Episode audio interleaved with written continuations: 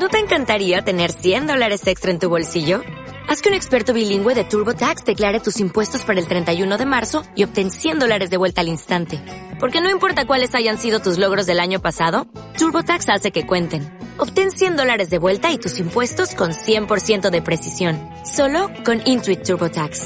Debes declarar para el 31 de marzo. Crédito solo aplicable al costo de la presentación federal con TurboTax Full Service. Oferta sujeta a cambios o cancelación en cualquier momento.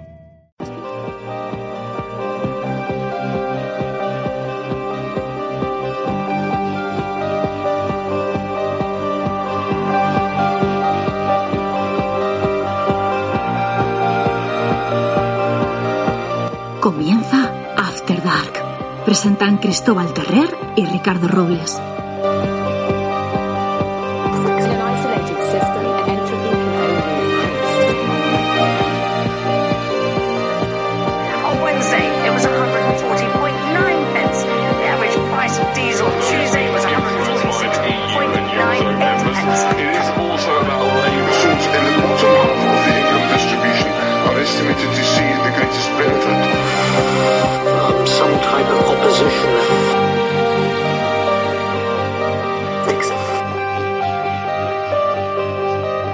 Un crossover entre los podcasts de cine y series, Disquisiciones Malditas y Serie Manía.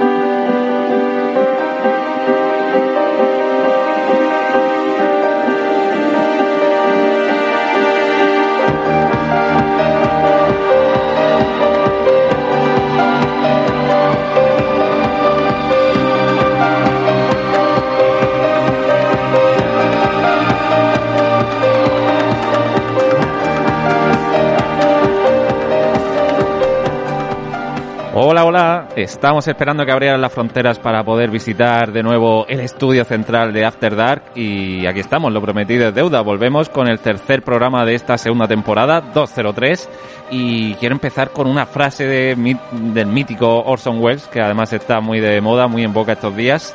Decía así, una película nunca es realmente buena, a menos que la cámara sea un ojo en la cabeza de un poeta. Comenzamos.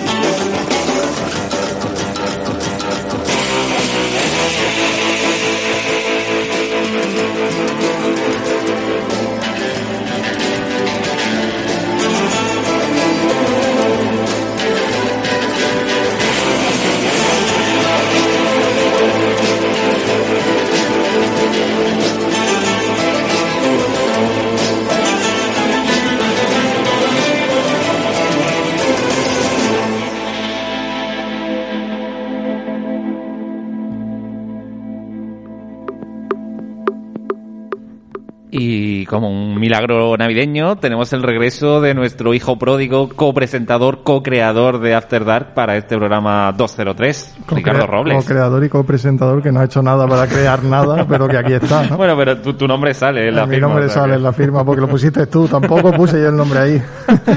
Sí, en la locución sales, así que estás dentro, tío. Bien hallado, bien hallado. Eh, oye, pues un honor tenerte aquí de nuevo. Espero que ya vuelvas a- al plantel, a la plantilla titular. Te Vol- teníamos ahí- volveremos al plan A.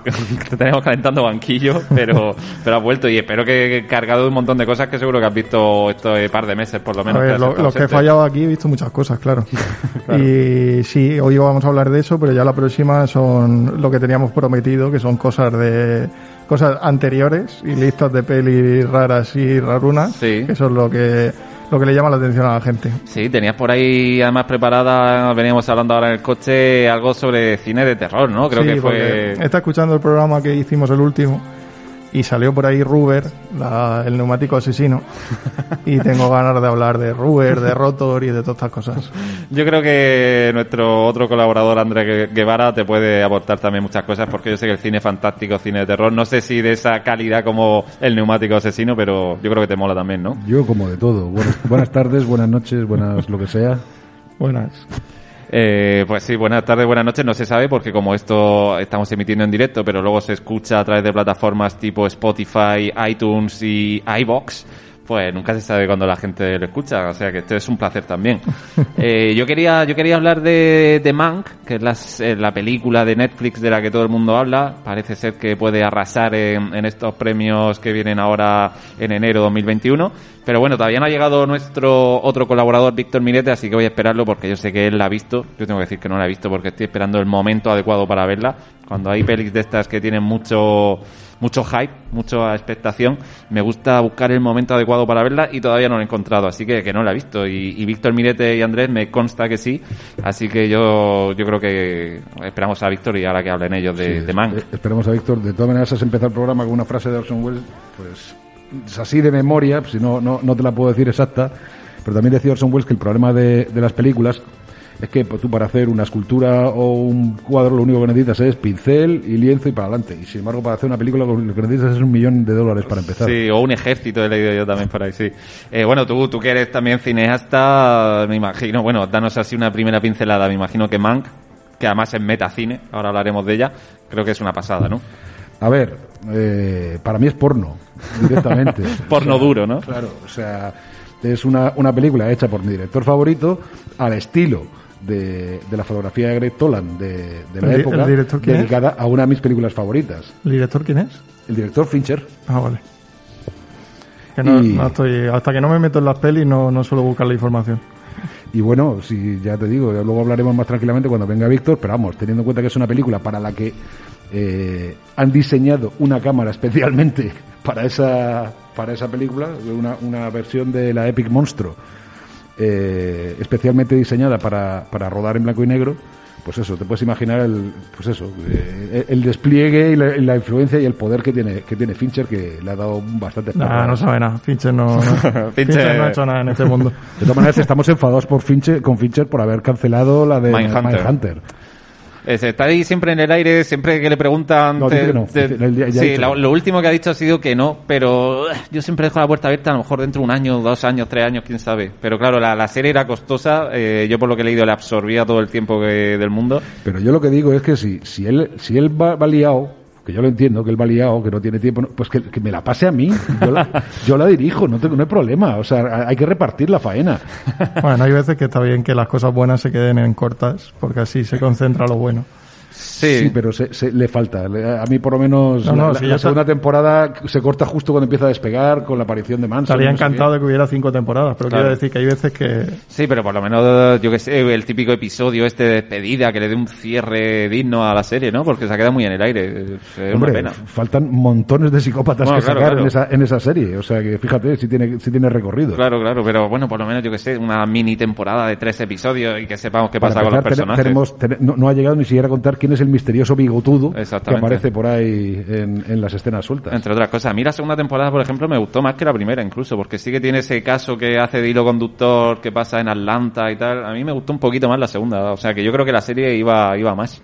Yo creo que también. Yo creo que, que una- es una serie que ojalá vuelva y que, y que tampoco abundan tanto las buenas series, la verdad. Mm. Estamos siempre hablando de series, pero hay una cantidad de basura Sí. y una relación señal-ruido horrible. Sí, ahora se, se producen más series que nunca. Creo que van por 500 500, 600 al año y claro, hay mucha medianía y mucha basura, como tú dices. Pero eh. mucha. pero, pero, pero mucha, mucha, sí, sí. Oye, yo no sé de, de españolas que yo sé que te, te va el rollo español. No sé si has visto, por ejemplo, esta de 30 monedas. Hombre, la estoy viendo. ¿La estás Todavía viendo? No, no se- no se ha emitido entera porque Mm. nos está torturando semana HBO semana a semana.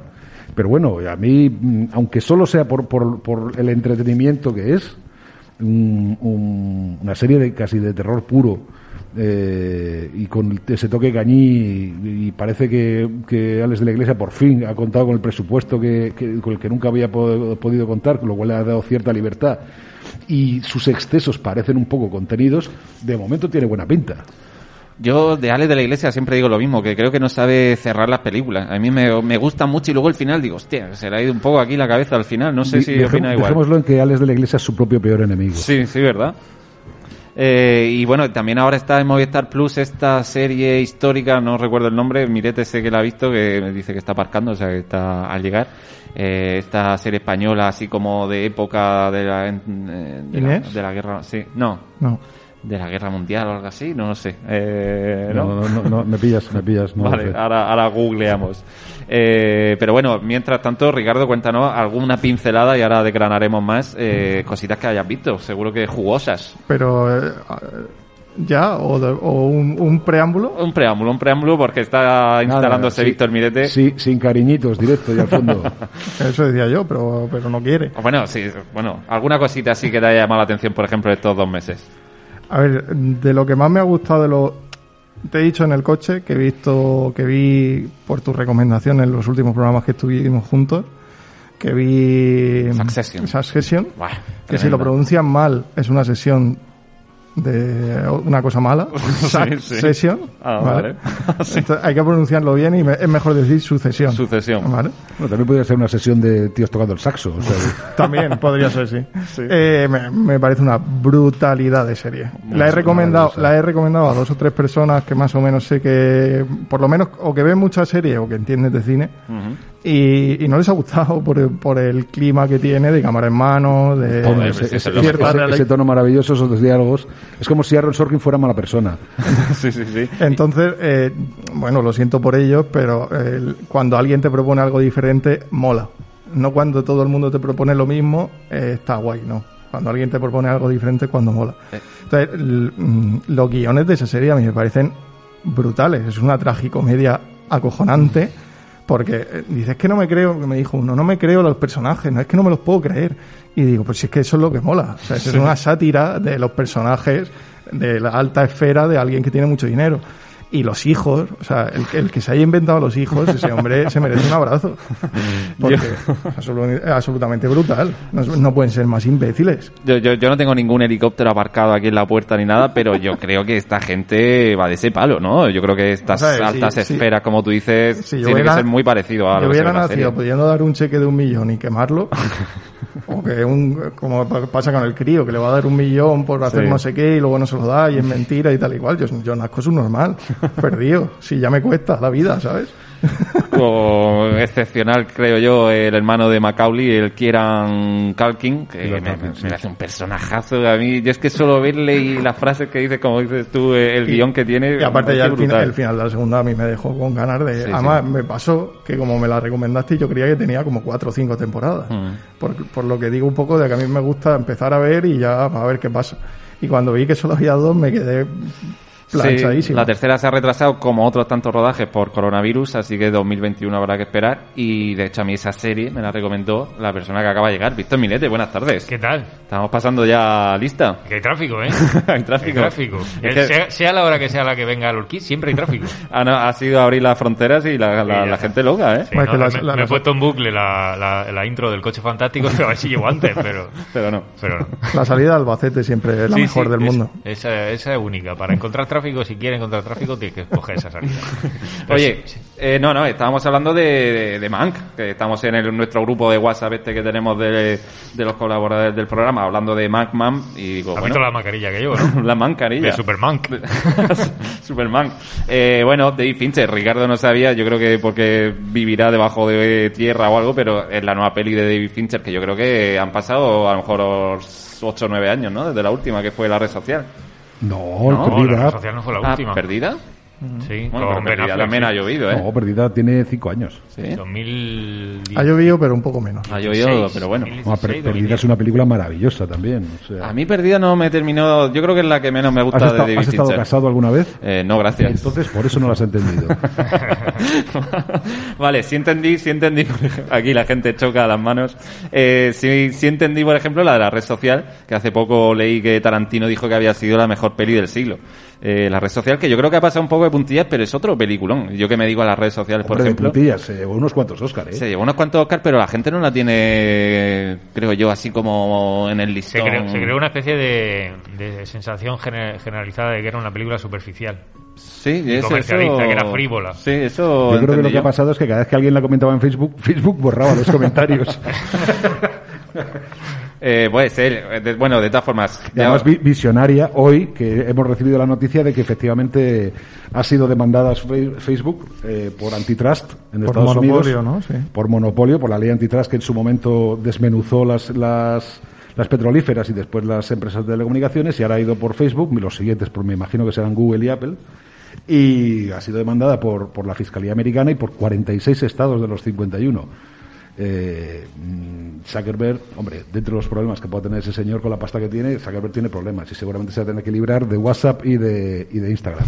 Sí, pues eh, bueno, es que el Zuckerberg está todos los días en los juzgados, si no es por propiedad de datos, por no sé qué. Z- Zuckerberg es, es, es una hidra. es como, es como un cáncer el hombre. O sea, por ejemplo, hace un mes, yo que estoy ahora con la, entretenido con las cosas estas de 3D y no sé qué, ha metido pasta Zuckerberg en la Blender Foundation, que es un, que es un software de 3D gratuito, de código abierto, y ha metido pasta. Lo cual, pues a todos los usuarios de, de ese tipo de software nos tiene como acojonaicos diciendo, no. Cuidado. Cojo. Eh, a ver, yo creo que si algo nos pone los cinéfilos, nos pone muchas cosas, pero si algo nos, nos pone, creo que son las pelis estas que hablan de un poco de metacine, ¿no? Pensaba que iba a decir Ye- Ye- a Jessica Chastain.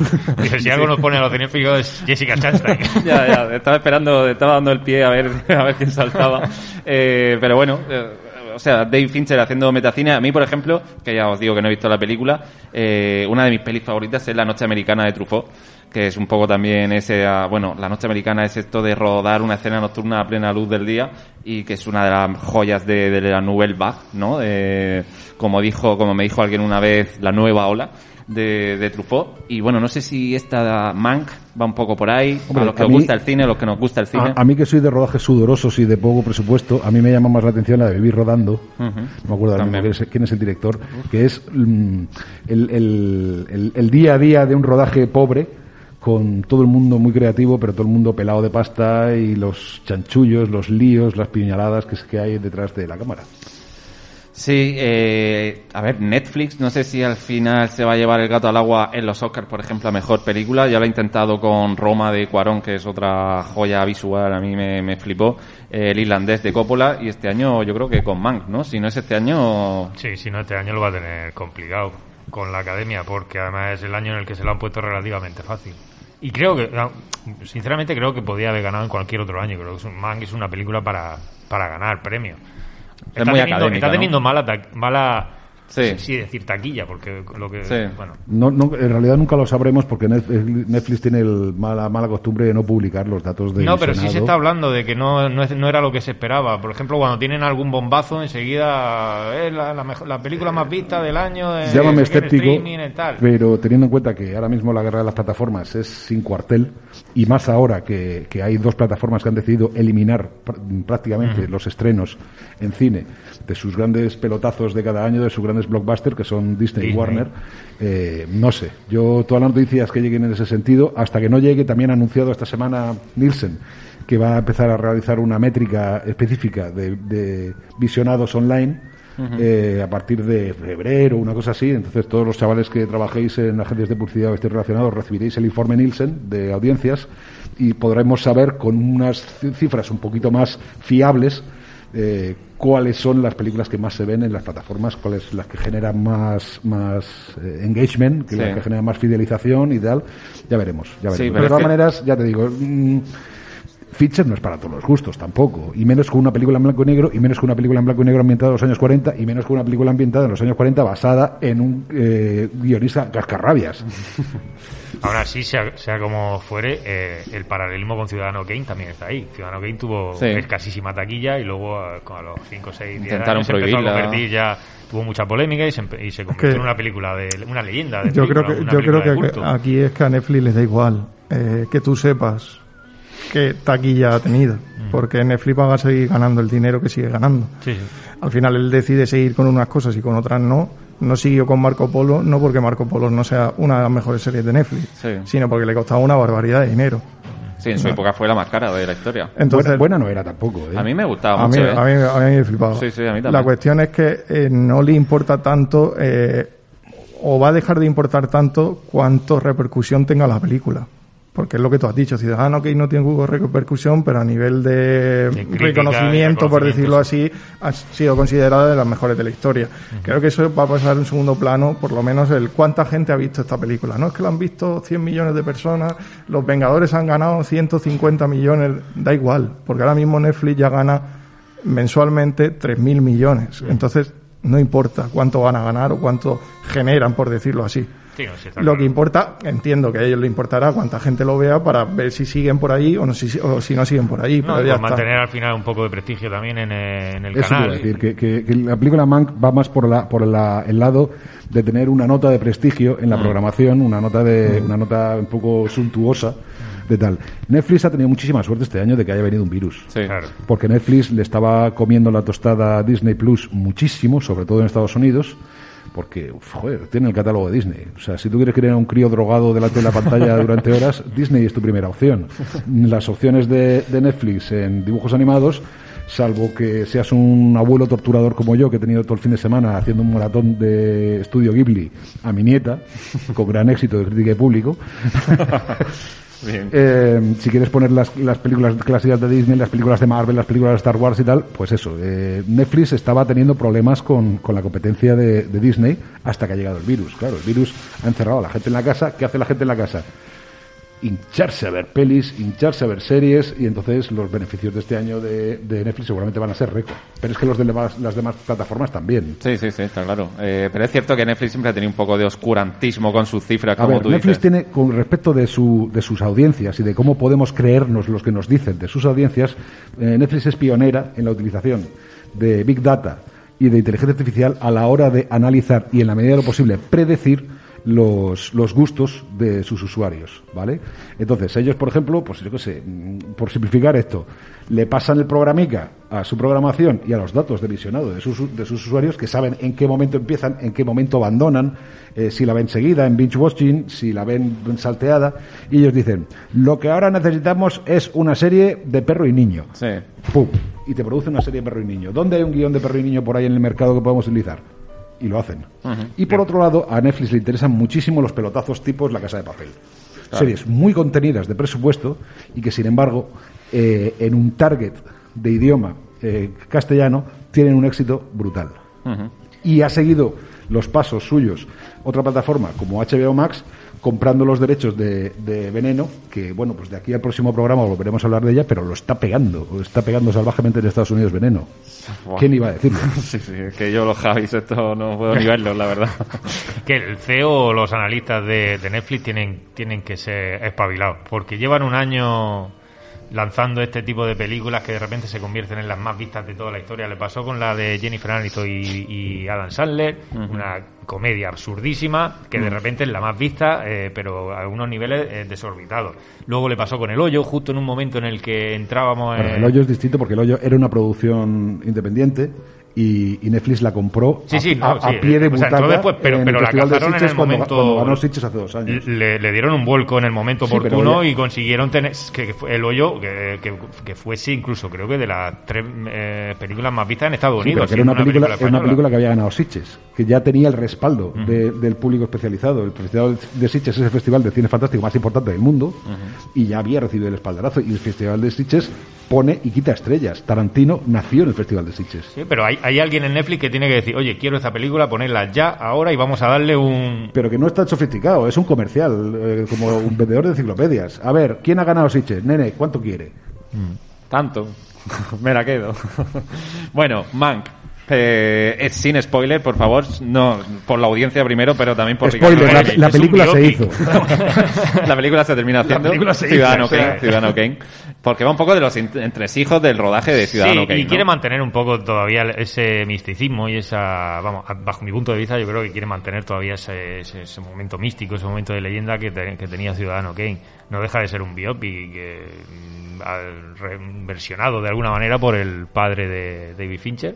Jack Fincher, creo que se llama, Jack. Fincher, que es el que elaboró un guion hace el, pues, veintipico, ¿sabes? Muy basado en un, en los en- en 90. un libro de una, de una catedrática americana que estudió los más y los menos de precisamente de esa historia de si había sido infra eh, acreditado Mankiewicz con respecto del guion de Ciudadano Kane, que como sabemos está confirmado tanto por, por Mankiewicz como por el propio Orson. En fin, eh, es polémica desde ese punto Sí, de vista. Hay sí. gente que se cree ese punto de vista, hay gente que considera que el punto de vista es equivocado. Eh, yo, la- eh, yo personalmente, yo la vería, hombre, ya que nos ponemos a exigir y que tal, pues yo la, yo la vería en un, en, un, en un set, en una sesión, junto con Abajo el telón de Tim Robbins, RKO 278 me parece que se llama, producción de los 90, del 90 y largos, protagonizada por Liv Schreiber, que hacía de, haciendo de Orson Welles, y después de ver la de Mankiewicz, ver la de, la de Trumbo, protagonizada por el señor de, de Breaking Bad, para ver un poco cómo es la figura del guionista en los- el Hollywood de esa época. Porque si algo es, eh, Mank, sobre todo, es una reivindicación del escritor de películas. Se nos olvida, casi todo el mundo, que las películas, antes de haberlas dirigido, antes de haberlas interpreta- interpretado, alguien se ha tenido que sentar culo en silla a escribirla, a parir la historia.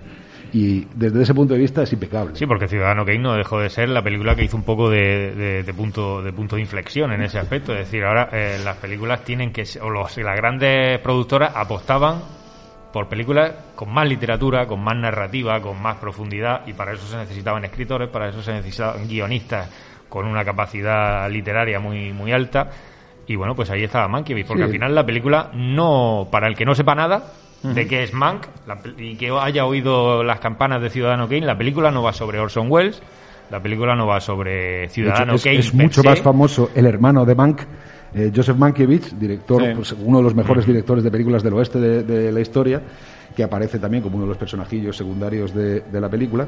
Pero es que realmente la- hay muchos, muchos puntos en común entre la época que, que saca la película y, y la época actual, que es una industria, la de Hollywood, que por las circunstancias estaba en la, en la el- al- terminando la Gran Depresión, eh, con la amenaza de los fascismos en Europa y demás eh, Hollywood busca eh, autoafirmarse como fuerza cultural, no tanto como entretenimiento, y entonces acude a, acude a los intelectuales para darle una, un- una, una mano de barniz a la producción cinematográfica. Intelectuales y uno de los intelectuales y uno de los intelectuales a los que acceden es a, a Orson Welles, que era un tipo que, aparte de llevar el Teatro Federal en Nueva York, haciendo versiones de los grandes clásicos, eh, por eso digo de lo ver abajo el telón, porque ahí eh, se ven representadas escenas muy curiosas, como representar Macbeth, en, eh, interpretada totalmente por un elenco de negros, eh, ambientada en las Antillas, o publicar Julio César o sea, eh, representar Julio César eh, con un- una escenografía total y absolutamente fascista, que era lo que se llevaba en los años 30, lo que, lo, lo que llamaba la atención, con, un, con una escenografía de cristal gigantesca, demencial, que se rompía y, y las liaba gordísimas. Sí, sí. Y que sobre todo con la del de éxito Mundos de la, la- la- el que tenía él en la radio, porque Orson Welles era la, la sombra. Era un programa de misterio que representaban cosas y bueno, todos sabemos que Orson Welles pasó a la historia porque en su programa eh, representó la Guerra de los Mundos de, de H.G. Wells y todo el mundo se creyó que era verdad y se sí. produjo el primer gran escándalo de... colapso de- casi. Mm. Sí, la gente salía a la calle aterrorizada porque se creía que venían, venían los Hombre, era una monstruos. época propicia para que eso eh, hiciese cundir el pánico. Ahora hoy día sale algún zumbao así y, y bueno, pues hubiese salido meme, hubiese salido fake por todos sitios, pero en ese momento el tipo supo, supo eh, hacer un ejercicio de mediaticidad y un ejercicio de, Sí, que, sí. de quedarse con la peña que fue brutal. Fue- Yo creo- Y- yo y creo que tenía- se lo no sé encontró. cuando hizo eh, Ciudadano Kane tenía 24, 25 años. Sí, 24 años. Y, y lo de la Guerra de los Mundos, pues ten, eh, 21. 21 o cosas así. Fue, 21, fue el 22. primer hecho viral. Sí, quizá, es de- justo. de eso no, no me salía el término, pero es eso. Hizo, viralizó algo absurdísimo y de repente, pues mira. A ver, Orson Welles, independientemente de lo que veamos en la película de Mank, independientemente de lo que se dice, y se nos- Welles era, era un, un torrente de creatividad, insoportable a veces incluso. Sí. O sea, lo que hoy llamamos el, el mockumentary, el, el falso documental, se lo inventó él. Su última película es F for Fake, eh, Fraude, traducida en, en España, que es una película sobre la mentira. Y utilizando el, el cine como referencia de mentira, y en la que él aparece haciendo juegos de manos con las cartas y tal, que, que está, que directamente está colgada en YouTube, si la queréis ver. O sea, y es un tío que estuvo constantemente durante toda su carrera innovando y constantemente durante toda su carrera intentando conseguir la pasta que le negaban, porque desde, desde Ciudadano Game le echaron las cruces. Aparte, que le debía pasta a la hacienda americana, y eso sabes tú que está muy, muy perseguido, y hay una leyenda urbana que cuenta Emiliano Priedra en, en la, en la biografía de, de Orson Welles, que cuando vino Eisenhower a España, venían camuflados en la comitiva agentes del IRS americano con la misión de detener en España a Orson Welles. Y lo escondieron en la cripta del Escorial. Mira. Como leyenda y como anécdota está Si divertida. hay que esconder algo en España, se esconde en el Escorial siempre. Claro, claro. ¿Tú has estado por ahí? Sí, Hay kilómetros y kilómetros de laberintos debajo del Escorial. sí, sí. sí. Eh, a ver, yo no he visto Mank, pero sí he visto Ciudadano Kane y si algo a mí se me quedó grabado en la mente, de hecho hace poco la vi, bueno, hace un par de años a lo mejor en la Filmoteca, que era una delicia, en la Filmoteca de Murcia, es esa realización, esos planos, esos primerísimos planos, esos contrapicadísimos, por rompió moldes. La profundidad de campo. Exactamente. Yo no sé si, si Mank juega un poco con eso y es un poco homenaje en la forma de filmar, de realizar la película. la técnica, a mí ahí me, ahí me interesa eh, si consigue utilizar la luz como Orson. Sí. ¿En qué sentido? Entonces, ya sabes el sentido, el, el claro oscuro, el blanco Claro, y negro. sí.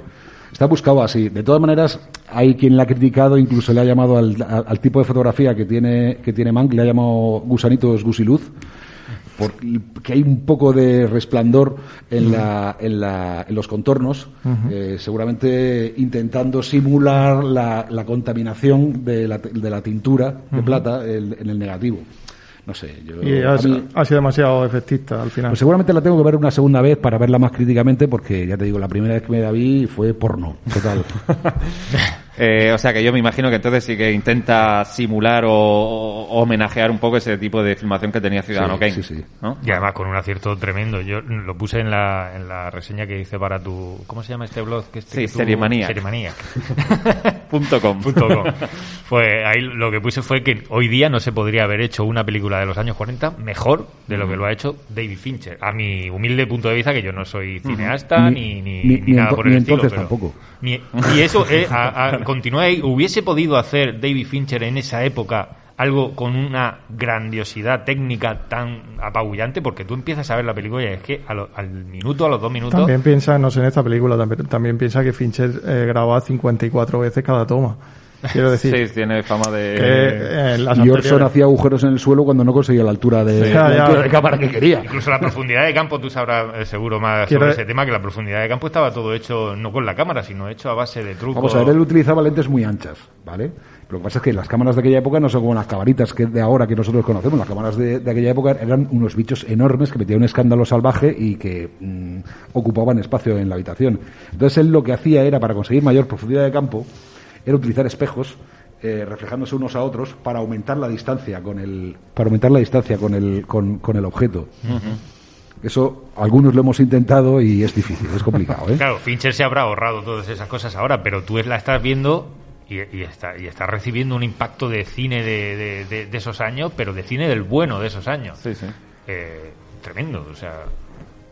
A ver, Ciudadano Kane, una de las cosas que tiene, y es también lo que trata un poco el- el- la, la película de Mank, es si ese concepto de película eh, presentada narrativamente como si fuese un documental, o como si fuese un, un- incluso un documental de investigación del, del- del periodista que interpreta a Joseph Cotten, esa idea que fue rompedora, una cosa que no se había hecho nunca en, en cine, esa, esa forma de romper la estructura de tres actos típica de las películas y no sé qué, si se le ocurrió a Orson o se le ocurrió a Mank. La película dice que se le ocurrió a Mank. Aparte luego, pues ya te digo, te hace un, un, un homenaje a la figura del guionista y al, a todos los problemas que tiene a la hora de enfrentarse a, a- a la obra. O sea, desde el pánico a la página a la página en blanco hasta que cuando de repente te entra la aspiración para una película de una hora y media sacas 300 páginas. Ya.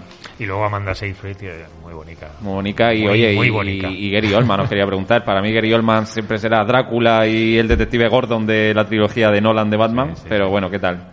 Muy bien.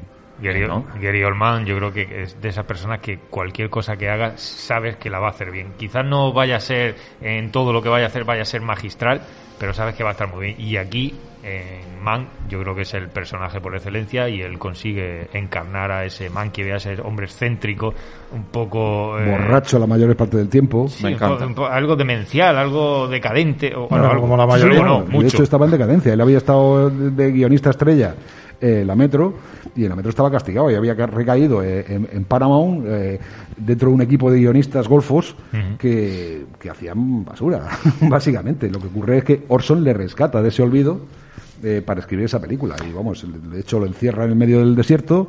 eh, después de haber tenido un accidente, una de las gracias que tiene la película es la, la imposibilidad de moverse de, de Bank, que no tiene otro remedio que estarse eh, escribiendo y sin beber. No O sé, sea, no una, sé. una tortura. No sé si coincidirás, no sé si será spoiler tampoco, yo creo que no.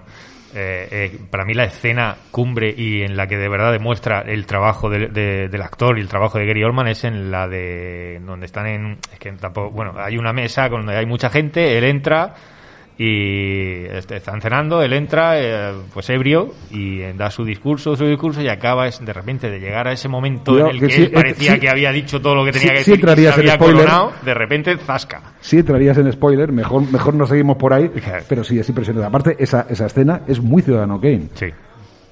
Sí, sí, sí. Es- eh, no se puede decir mucho más porque sería... Sí, sí, no, no queremos spoiler, no Que- queremos estropear, que se dice en castellano. Yo, yo sí digo lo que habéis dicho del alcoholismo, ser alcohólico en los años 40 en Estados Unidos era algo medio No, normal y ser- también, ¿no? Y ser escritor y ser alcohólico tampoco es tan raro. Que lo digan aquí en esta mesa que hay, No sé por qué que alguno está junta bien. letras de vez en cuando y, y junta copas también. Junta copa. Bueno, pues Mank, Mankiewicz, ¿algo más que añadir o...? Nada, Mank. Nada, Mank. Eh, bueno, pues, eh, ¿qué, más? ¿Qué más? Eh, yo quería preguntarle ahora sí a Ricardo, que antes lo hemos cebado en, en la entrada del programa, las cositas que había visto. Yo hemos estado hablando en el coche, por ejemplo, desde el último programa que fue hace un mes y pico. eh, bueno, a Ricardo y a todos, lo hago extensible a todos. Eh, las cositas que habéis visto, por ejemplo, hablando de Netflix, yo creo que Gambito de Dama es la serie que lo está petando ahora en Netflix. Como tú decías, la, la inteligencia artificial, el algoritmo este, que de ser una serie que nadie conocía, que, que de hecho yo creo que Netflix tenía hasta desidia por promocionarla, ahora está en número uno y cada vez que abres Netflix te aparece Gambito Sí, de no, Dama se, por pe- no, todos se, lados. no se pensaba que iba a dar Sí, el sí. pelotazo. Bueno, al final cuando las cosas se hacen bien, pues A mí me, me ha gustado mucho, no sé si la habéis visto. Sí. Genial, lo, ¿no? que, lo que pasa es que no, no estoy en esa ola de fascinación que parece que ha... Que ha... ¿no? Bueno, pero que yo, yo iba a hablar del juicio de los siete y tampoco entiendo la fascinación con el juicio de los siete. Es, es una buena es otra de película. las candidatas a mejor película. Es una buena año. película, por supuesto. Es la misma película que hemos visto mil veces sobre un juicio en Estados Unidos, también. Entonces, mm, Le falta punch, le falta... No, punch. ese, el, el, el Sorkin en, en estado puro le falta. Aaron Sorkin en Netflix, ¿no? La peli de. Netflix, estamos Ah, hablando. Yo entiendo que la masa social eh, encumbre ciertas cosas a las que a lo mejor no está acostumbrado a ver, pero los que sí vemos un poquito más, el juicio de los siete no puede categorizarse como, como algo súper súper bueno. Es una buena película, Sí, sí. punto, ya está. Muy entretenida, o sea, ni, inventa nada, ni hace nada nuevo, ni... No, Sa- ¿Sabes lo que le falta es como, es el que siempre saca un 10 y luego saca un 7 en un examen, quiero decir. lo que le falta, pa- para mi gusto, al juicio de los siete es que la haya dirigido Fincher. La ha dirigido el propio Sorkin y el propio Sorkin es un, es un realizador eficaz, pero no es lo suyo. Lo Como suyo si Mank lo hubiese dirigido Mankiewicz en vez de Orson Welles. Eso ya, ahí ya no entro. Ahí ya no entro. Pero vamos, desde luego, mm, todos hemos visto lo que ocurre con un guion de, de Sorkin en manos de un buen realizador Sí. y eso es quizá lo que le falta. Y luego yo, en cuanto a Gamito de Dama, obviamente mm, aquí lo que resalta es ella.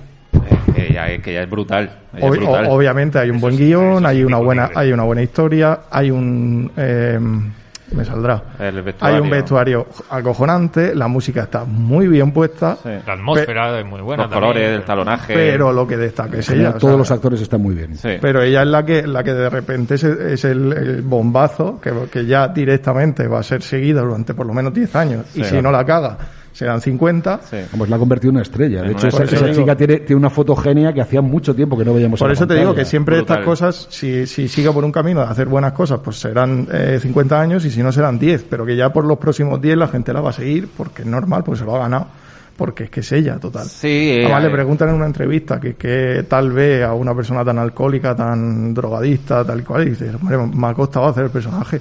Obviamente, te cuesta hacer ese personaje. no Esas chicas de oro que están saliendo ahora, pues como Millie Bobby Brown. Ha habido cierta crítica este al sacar la, a sacar el personaje, porque por lo visto en la novela la, la chica es fea. Sí. Es fea de cojones. Y entonces, pues al sacar una chica así, pues tan glamurosa, que no pierde en ningún momento el estilo, Pero, tan bonita. pero y que- tampoco es guapa, ¿eh? No, no es guapa, pero sí es muy atractiva. Y es su- increíblemente fotogénica. O sea, si ella está en pantalla, no miras otra cosa. Sí. Tal cual, eh, cuando ella sale llena con su presencia eh, Anna Taylor Joy, que ya la vimos en, en La Bruja, haciendo cuando era adolescente, eh, porque ella es muy, muy amiga de- del director de La Bruja, que ahora no recuerdo el nombre, y director también del ¿Shyamalan? Faro. ¿Eh? Shyamalan, No. Eh, bah, no, no lo recuerdo. Eh, el Faro y La Bruja, que son del mismo director, y que de hecho van a hacer ahora una nueva peli de terror, eh, Anna Taylor Joy y este director que no recuerdo el nombre, y, y por lo poco que se sabe parece que, que va a romper moldes en, eh, en el cine de, de terror, porque va a hacer algo bastante brutal, ya, ya veremos qué. Pero bueno, eh, Gambito de Dama. Eh, esa ¿Scott historia Frank? de... Sí, Scott Frank. Eh, que el Faro, por ejemplo, que está disponible en Netflix, creo, también, Amazon. a mí me, me, me moló mucho. Roger, Y Robert Eggers. Eso, no, sí, Robert Robert Eggers. Sí. Me, me soplan que, que también está en Peaky Blinders. La Sí, chica. sale de, de- de- la chica, de la nueva novia del hermanastro de Peaky Blinders en la última temporada y que parece que va a tener también un papel importante en la, en la nueva que saldrá en 2021. No sé, a mí me, me ha, me ha fascinado, me ha, me ha vuelto loco esta Anna Taylor Joy que no tenía tampoco muy seguida y me ha encantado. La historia me ha encantado, esta Beth Harmon, esta ajedrecista eh, con sus tormentos. Eh, al parecer estaba basada en, un, en una novela, como tú decías, y que el propio autor de la novela, eh, porque el personaje de Beth Harmon no, no existe, no hay ningún ajedrecista, aunque se ha basado bastante en muchos ajedrecistas tipo eh, Kasparov y Bobby Fischer y Sobre todo todo- esto. sobre todo en Bobby Fischer. Sobre todo en Bobby Fischer. Y, pero también el autor de la novela parece ser que tenía esos tormentos, esos coqueteos con las drogas, con, con el alcohol y, ha sido una forma de redimirse con, con esta serie. Hombre, es que molaría un montón que a los 7 años te empiecen a dar drogas alucinógenas. También te digo una y, cosa. que el- luego, y que luego no quieras ser una drogadista y una borracha. Claro, quiero claro. decir, joder. El autor de la novela puede llorar por un ojo, ¿eh? Porque sí, es que me han cambiado los personajes. Sí, Sí, bueno. sí, pero los billetes que te tienen que estar entrando ahora mismo de, de derechos de edición... De royalties a tope, sí. Sí, es cierto que han- se han tomado una licencia, pero que también es que es normal. Al adaptar cualquier cosa a cine o a televisión, se tiene que cambiar cosas de la novela. Esa gente también muy talibán de, es que han cambiado el color del pelo, por ejemplo, que creo que ella era morena y aquí en la serie de Netflix la han puesto pelirroja, precisamente para destacar más. Pues también la gente, oh, es que en la novela era morena, no sé Para qué. destacar más y porque uh, si una cosa tiene buena, esa, esa, esa serie tiene una fotografía impecable. Impecable. Un trabajo con el color, con la psicología del color maravillosa. Eso es genial porque es cierto que la, la serie va cambiando, va, va tornando desde que está en el orfanato esta Beth Harmon hasta que luego llega, bueno, a Rusia, al campeonato en Rusia y demás. Van pasando todos los colores, de los ocres a los azules oscuros, casi negros. Eh, es brutal el tratamiento del color. Bueno, más cositas. ¿Qué, qué, qué más habéis visto? Bueno, yo, yo si queréis le tiro a las Dale, dale. seis o siete cosas. Eh, el juicio de los siete de Chicago, ya hemos hablado de él. Yo sigo creyendo que eso, que es una buena película, pero que no se pasa, que no tiene nada que destaque. Ayer, anoche, por ejemplo, vi, ya sabes que me gusta decir todo lo bueno y todo lo malo, no digo las cosas por decir solo, la- solo las buenas. Anoche, eh, en intranoche, vi La vieja guardia. Yo cada vez que sale Charlize Theron en una película o en una serie, pues tengo que verla, porque esa mujer hay que verla. Haciendo lo que haga, Ese pero es, hay que el, verla. ese es el mejor resumen de esa película. Efectivamente. Entonces, pero a yo tengo una curiosidad y a ver qué pensáis vosotros. Obviamente, el argumento es los inmortales, de toda la vida. A los inmortales tú le cortabas la cabeza y se morían. ¿Por qué en una película que tiene el mismo puto argumento no cae nadie en que si le cortan la cabeza morirán? O sea, no lo entiendo. No lo entiendo. Pues podemos abrir una sección de preguntas sin respuesta, por ejemplo. Vale, pues ya está. si no sabéis vosotros, es que no lo No, entiendo. no, no, no lo sé, O sea, yo no he visto la peli, la verdad. Copia a los inmortales y, de- y se tiran toda la película. Es que no podemos morir, no podemos morir, qué desidia, que no Y podemos si no morir. tendrían que forjar espadas y el follón que lleva eso. ¿Sabes lo que te quiero decir? Es que a veces yo no entiendo, como dice él, se tiene que poner un guionista, hacer una historia, copia una historia y encima, encima se deja el, el apartado más importante. Bueno, en fin, a lo mejor es que a esto le cortaba la cabeza y... y- Yo la, yo y con- tiempo y lo. Y lo- con paticas iba la cabeza otra vez al Una, una pregunta por, por meter un poco de cizaña. Eh, no sé si estás al corriente de la polémica que ha habido esta semana, pues por esas cosas que pasan en Twitter, la gente ha, empez- ha empezado a darse a dar vueltas de un rumor eh, de hacer una, un remake de la jungla de cristal Sí. protagonizada por una mujer. Entonces empezaron a dar nombres de mujeres y uno de los nombres de mujeres que surgió fue el de Charlize Theron. Ajá. Y Charlize Theron dijo que ella estaba dispuesta a hacer el papel de Bruce Willis en, en la jungla cristal. ¿Cómo lo ves? Pues de puta madre. A mí, lo que haga Charlie Theron lo veo de puta madre. Fíjate, yo veo más a Alicia Vikander para, para ese papel. Alicia Vikander, que es la última Lara Croft, ¿no? O creo, Tom No, Raider. no, no vi Tomb Raider. Yo, yo tampoco. No sé si está no bien o está mal, pero no lo vi. Yo me pasó lo mismo que, que te ha pasado a ti con la vieja guardia. Yo vi Tomb Raider la nueva porque estaba Alicia Vikander, ¿no? Por, por otra cosa. O sea, Y, dije- y luego cuando terminó dijiste, pues nada, pues ya lo he visto. otra cosa. pues ya lo hemos visto. Alicia Vikander, eh, ex machina de Alex Garland, que algún día lo tenemos aquí pendiente, siempre lo decimos, tenemos que hablar de Debs, de, de- de la Cuando- nueva serie de Alex cuando Garland. quieras y donde quieras. Tenemos que hacer ten- un monográfico no, de tenemos que Debs. hacer de Garland. O bueno, de Alex Garland, claro, de porque Garland. hablando de Debs sale Ex Machina, Es sale. Annihilation. Entonces que ya está en tenemos, ya tenemos Ruber y Garland. Ruber es el neumático asesino, sí, y, y Alex Garland. Yo creo que el programa se hace solo, vamos. Eh, pero bueno, sí, Alicia Vikander mola. Oye, pues lo de la jungla de cristal no lo había oído. Pero estoy yo, ya que estamos aquí en esta sección de quejas y sugerencias, estoy harto de los reboots, remakes, etcétera, etcétera. Yo Creo también. que Hollywood adolece de Pues, una crisis galopante de ve ideas. acostumbrándote porque lo tienen claro, vamos. Sí, sí, sí, está clarísimo. Pues deberían haber un par de décadas sin remake, o sea, como Joder. 10, 15, 20 años sin remake, sin reversionamientos de Pero estos, si sin quieren hacer otra vez de Spiderman, Sí, sí. Y otra vez Spider-Man y creo que van a salir los con tres otro. Spider-Man a la vez. Los tres, o- ah, no, claro. no sé qué historia he leído de, de el Andrew Garfield, el, nu- el Tom Holland y el... Y las tres, la- ¿cómo se llama? La- Las tres Mary Jane. Las, tres Mary Claro, Jane también, es, ¿no? que, es que eso lo conectan con el rollo del Spider-Verse que salió hace tres años la película en, en animación, que es Es maravillosa. una maravilla. Eh, no, no, ah, no me gusta el cine de superhéroes, puede decir la gente, lo que sea de animación. Es una auténtica delicia esa película, aunque no te guste Es Spider-Man. Es maravillosa, maravillosa. y, y tecnológica, vamos, técnicamente la técnica de animación que se ha utilizado es rompedora y que va, va a, a influir bastante en las producciones de animación de los próximos 20 años. Sí, además muy metido un español, que ahora no recuerdo su nombre, pero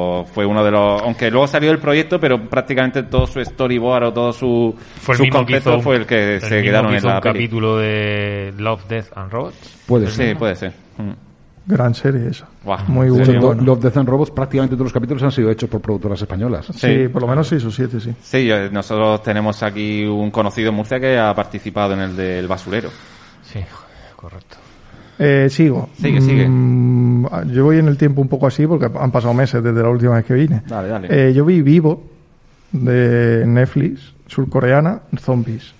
Yo los zombies a mí me, me flipan. Ángel decía, eh, Ángel que sí, que sí que creo que no lo vamos a ver más aquí, eh, decía que, que pararan ya de hacer cosas de zombies. Por mí no. No, Por a mí que también sigan. me mola. A mí me flipa. La peli está bien. O sea, si te molan los zombies, échale, échale un ratico. Pero esta no es la secuela de Train to Busan. No, Train hacia Busan. no esa, esa no ha salido, No no, ha sé si ni, ni, ni si estaba, iba a salir ahora en cine, yo, no lo sé. Yo no sé si lo está en sé. filming o puede. ¿Sabes- o- sabes que No lo Train sé. to Busan- Es que con todo el rollo de este año ya no lo La, sé. la original viene acompañada de otra película que cuenta la, la misma historia contada desde el punto de vista de la estación, Ajá. eh, que es en dibujos animados. Sí, Ah, sí, sí, sí. Pero esa, esa- la de dibujos ani- animados es original, ¿no? O sea, es antes de la película. Yo creo que se hicieron a la vez, a, Ah, puede a- a ser. la, a la par. Puede ser. Las dos son muy buenas. Sí, posiblemente sea de lo mejorcito Train to Busan en género zombie. ¿No? O- Yo que sé, es que a mí, Es la- buena, es buena. a mí es los de buena, los días después, los 28, Sí, 28 días después. es que esa es muy buena. No, Eh, puedo, no puedo con los zombies.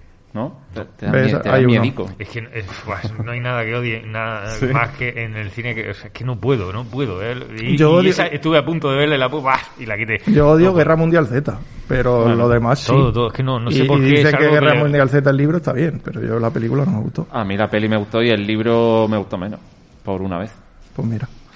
Eh, Vaya es que no puedo hablar del libro. Sí, sí, no, claro. El libro es una especie de, ya, ya que estamos hablando de eso, es una especie de pseudo, bueno, pseudo entrevistas a gente. Oye, ¿qué, qué tal? ¿Cómo has sobrevivido al zombie este que un día te intentó comer el pie? Ah, pues sí, ¿sabes? Son- Bueno, es un enfoque. Sí, es un enfoque. O sea, el libro no tiene nada que ver con. La película, obviamente, la han dramatizado y han hecho una historia, pero que el libro son simplemente como entrevistas falsas sueltas a, a supervivientes. Es que hay tanta producción dentro del género de zombies que raro será que alguno no sea buena. Sí, sí, claro. O sea, por ejemplo, de eh, Walking Dead, en fin, vosotros habéis visto las- la, la- la serie, yo abandoné, creo que en la tercera temporada, aburrido de zombies ya y aburrido de Gran Hermano, y sin embargo la adaptación a videojuegos maravillosa. Sí, en el videojuego. Ah, mira, pues eso no, no lo sabía. ¿Mm? Bien, bien, bien. Bueno, y con, y con HBO he visto pues, al menos tres, que yo sepa. Obviamente el capítulo de, Euforia. de Euforia que ha salido, mm, puta maravilla, Sí. el capítulo. Me dijo no sé quién, creo que no, no fue, creo que fue mi pareja. A la, a la mitad del capítulo, esto el rato hablando, y Sí, digo, el rato digo, hablando. si es que lo que mola, coño. Esto rato hablando también por exigencias del COVID, porque creo que, de hecho, creo que solo hay una escena que coinciden tres personajes y es un minutito porque no los podían juntar en, El actor, plano. el actor es una maravilla, Mm. que ya, ya había salido en la temporada. A mí la serie me flipa. Sí, a mí me mola mucho. Eh, me parece que la ambientación va a va a influir en, en siguientes series, películas de adolescentes. Sí, y el tono también. En plan también tomárselo un poco más serio, en que, en que, en que lo- los adolescentes se drogan, se Y el beben. último capítulo no lo he visto, pero la realización es maravillosa también, es una es la hostia. Sí, Que vamos, que no es física. Está muy bien rodada. No, no. Eh, sí, pero Bueno, que es, eso sí, es lo pero que... no. En- eh, sí, a es- nivel realización, a nivel no, eh, eh, eh, interpretación. a No, nivel- pero está bien lo que dice, porque Sí, es, es física y química, pero hecho bien. Claro, eso Exacto. bien. Hecho bien. Y, y no y no solo para público adolescente, porque yo creo que el público adolescente a lo mejor no... Es que yo no se la enseñaré. identificado, Yo no se la, yo tengo una, una hija de 15 años y yo no y, le- y me, papá, ¿qué serie veo? Yo no todavía no, No, no, se no. la recomiendo. No porque No, pero- coge ideas, Porque no creo que su mente esté todavía Claro, claro. eh, fabricada del todo a nivel personalidad, a nivel fortaleza, como para entender y para discriminar eh, ciertos asuntos. Como- Pero no crees que, mira, y ahí te- me, me mola que me digas esto, porque no crees que a la misma vez eh, le estás planteando cómo son las cosas en, en realidad. Sí, me sí, explico. Si tú le pones física y química porque crees que es No, más, tampoco, ¿eh? que- porque crees que es más suave, eh, le estás haciendo a una persona que se raye por gilipolleces, ¿vale? Por, oye, es que me ha dicho no sé qué, es que este me ha dicho es no que- sé es que es- cuánto. es que es un formato completamente distinto. No, ya, pero entiéndeme lo que quiero decir. Sí, sí, sí. Eh, el, sin embargo, si le pones esta película, le estás diciendo, "Vale, si haces esto, pasa esto. Sí, pero hay ciertas cosas en Euforia. ¿Tú estás seguro de que las cosas que saben en el Furia no las conocía tu hija? Ya, pero si ese- si- Ya, no sé yo, que- eh, yo- si- había cosas que no conocía yo. ¿Qué te crees que no, que no lo he pensado? Digo, y esto estará pasando en la vida de mi hija, pero pero pues por aquello de que, cosas, de ser padre es complicado y dice, es que no sé si quiero todavía enfrentarla a ciertas conductas que se expresan en esta serie de una forma un Lo poco... curioso de esa serie es que para un padre es una, es una serie de terror. Sí, sí, sí. pero, total, pero Eh, total. pa- pasa un poco como pasó con Por 13 razones, ¿no? Que también, a lo mejor también proteger, Sí, pero eso sobreproteger... era más un thriller que... Sí, pero digo, eh, sobreproteger a nuestros hijos adolescentes y tal, también, o sobreprotegerlos, creo que a lo mejor puede ser Pues, un arma de doble filo. Pues a mí esa serie es la que me reafirma en lo que he dicho. Sí, por eso quizás es mejor que se lo muestre y que le, le muestre las consecuencias del bullying Claro. en el caso de por 13 razones Sí. o el sexo, las drogas desenfrenadas. en Creo Sí, que- yo no se la he recomendado, pero Las sé drogas que la por habrá sexo. visto. Eso, o sea, Sí, tengo sí. claro que la habrá visto, aunque yo no se la he recomendado por, por, por- el freno ese que se le pone Claro, el claro. padre y decir, ostras, No sé, cada uno cu- Pero- cu- cuida y cría a sus hijos como Dios le da a sí, sí, entender. Yo mm, soy más de, de que las cosas que se tienen que, enfrentar sí o sí en la vida, ¿Cuánto? hacerlo tutelado. Hmm. Y decirle, a ver, a ver, hijo mío o hija mía, tú sabes lo que es el éxtasis, Pum, pum, pum, pum, pum. Oye, tú, ¿sabes? Que, Sí. que de alguna forma tengan una pequeña guía, porque da igual, cuando realmente se enfrenten a esas cosas, va a dar igual lo que tú le has dicho. Sí. Está claro. Eh, el episodio especial, que es parte 1, el 29 de enero sale la parte 2. Que es de Jules. Sí. Eh, Euforia, gran serie. Sí. He visto tres, si no me equivoco, no, he visto cuatro, que ahora ah, después hablaré de ella, que son eh, A Teacher, de Undoing y Industry. Ajá. Industry la estoy viendo y A Teacher también. ¿Qué me mola de A Teacher? Aparte de que me flipa Kate Mara. porque, Kate Mara es me pasión. flipa. Me gusta mucho cuando una serie bien hecha, una película bien hecha, que quiere retratar algo tal como es, sin nada más, y que lo consigue. O sea, sin artificio, sin nada. Es una historia de dos personas. Punto. No hay que darle bombo por ningún sitio, ni hacer música excéntrica, ni nada de nada. Me está, me está gustando bastante. Sí, a mí serie. también. Y es que Kate Mara es una maravilla. Es mejor su hermana, pero, pero oye, es lo que hay. Este ha, ha venido hoy y toca narices, ¿eh? No, déjalo, Lo está siento. bien. Pole- Eh, pol- polémica, polémica. Polémica, polémica, polémicamente. Hombre, en la radio hay que ser así. De Undoing, eh, antes hemos estado hablando un poquillo, yo lo siento, pero yo, yo a Nicole Kidman me la trago siempre. Siempre, Pues aquí te la has tragado bien, ¿eh? siempre. Y la serie me gusta mucho. A mí me ha gustado, pero me esperaba muchísimo más. Eh, es lo que te decía en el coche. Yo Ya, creo pero que ¿por qué tenéis expectativas de las cosas? Sí, porque era la gran serie de HBO para 2020. Se retrasó, se iba a estrenar en abril, por coronavirus se ha estrenado ahora en octubre y creía que iba a ser la nueva quinta esencia de HBO y no lo es. Eh, es que por, por momentos, como te decía en el coche, parece a veces un telefilm. Patina, patina muchísimo en muchas cosas. Si luego empiezas a analizarla, patina muchísimo en, lo- en la construcción de los personajes, en la Sí. construcción de la trama. Luego hay cosas que no tienen sentido. Y yo lo de las expectativas no es pre, pre preverlas, Ujú. sino al ir viéndola, el primer y el segundo capítulo dices, ostras, esto va muy bien. Sí, mola mucho. Y de repente los dos últimos capítulos eh, no van a ningún lado, no, no tienen sentido a nivel argumental, no tienen sentido a nivel impacto, a nivel emocional, no tienen... Las no sé. decisiones de los personajes Sí, también. todo, O o sea, Nicole Kidman es o una sea, es reputada psicóloga, ella es psicóloga. y no Y se, o sea, no se entera de nada y toma decisiones en plan, ¿qué, qué coño haces ahora? Nicole Kidman, no vayas para allá, vete para el otro lado. Al principio sí que quieren jugar un poco engañando, ¿no? Es decir, Sí. te montan esas escenas que son tan claramente, que, la- que son tan forzadas que dices, "Ah, es que lo que quieres es engañarme, pero no me vas a engañar. Sí, el juego de falso culpable, además, bueno, eso funciona. No sé, y luego que creo que hay personajes interesantes como el detective, que están un poco desaprovechados. Todo lo que no sea Nicole Kidman y Hugh Grant eh, Sí. está desaprovechado y, y mal Y diseñado. los bolsos creo. de Nicole Kidman. Y los bolsos, bueno, el vestuario igual que... ¿Habéis fijado que va siempre de granate y verde? Eh, no. Pues yo tampoco me fijé, se fijó mi mujer. Y, y naranja. A ver, Anna Taylor-Joy en Gambito de Dama y Nicole Kidman en The Undoing están petándolo en cuanto a estilismo y creo que van a marcar tendencia para los próximos años. Si es que se marca Nicole, tendencia en Nicole moda, Kidman no lo sé. peta siempre. Sí, sí, a ver. Que era mi, que era mi, esto, que luego no te, que luego el suspense final y el truco Y la final, escena final, del suspense sí. no te lo, no te lo, o sea, te lo ves venir. Sí, Sin hacer pasa muchas veces. porque no vamos a decir, pues como ya lo has visto, ya sabes a lo que me refiero, esa escena final Sí. es nada, o sea, Sí, no además dice nada. es una forma de reunir a, vamos a reunir a todos los personajes en una escena Y- para despedirlo porque esto no tiene un poco ni pie ni cabeza, Claro. un poquillo. Pero bueno, la serie es disfrutable, son ocho episodios, miniserie, la serie está muy bien, es disfrutable, pero no, no Pero es está. un serión. Sí. Eh, luego estoy viendo Industry o Industria, como lo queramos decir. Esta sí que, esta sí que se- va a ser un pepinazo de serie. Sí, esa a ti te moló, ¿no? Milete, Sí, creo que la viste. va por el cuarto, creo. cuarto- que es los creo que he visto esta semana. Eh, en HBO.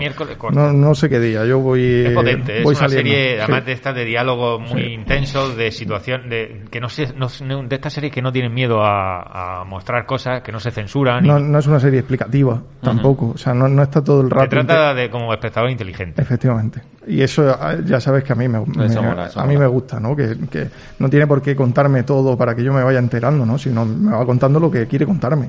Y va sobre un poco la meritocracia, de cómo enfrentarse la gente joven que empieza en el mundo de los negocios, de las finanzas, de la- del, del mundo de, de empresarial, pues cómo existe ese movimiento de, de, de meritocracia, de, de un poco perder la dignidad en ciertos aspectos, pisar al de al lado, todo ese mundillo luego- que genera mucha... Y luego habéis hablado un poco de Estados Unidos, como ya no está a la cabeza del cine y de- creo que también Estados Unidos siempre ha querido poner unos valores dentro del cine que los hemos visto toda la puta vida, ¿no?